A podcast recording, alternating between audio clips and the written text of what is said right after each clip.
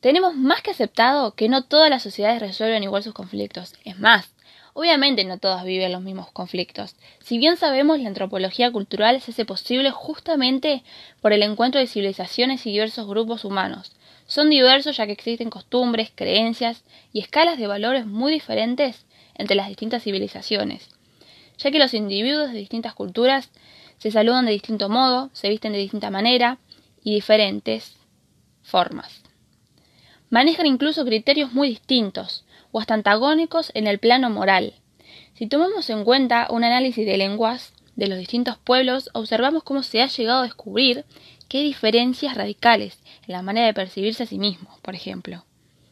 Es más, hay diferencias que persisten dentro de una misma sociedad, que dan el inicio al concepto antropológico, englobando rasgos culturales que solo son compartidos por un determinado grupo, la posibilidad del encuentro y contacto intercultural, el hecho de que el otro sea revelado como distinto, no es ni puede ser un hecho irrelevante para la conciencia individual y colectiva.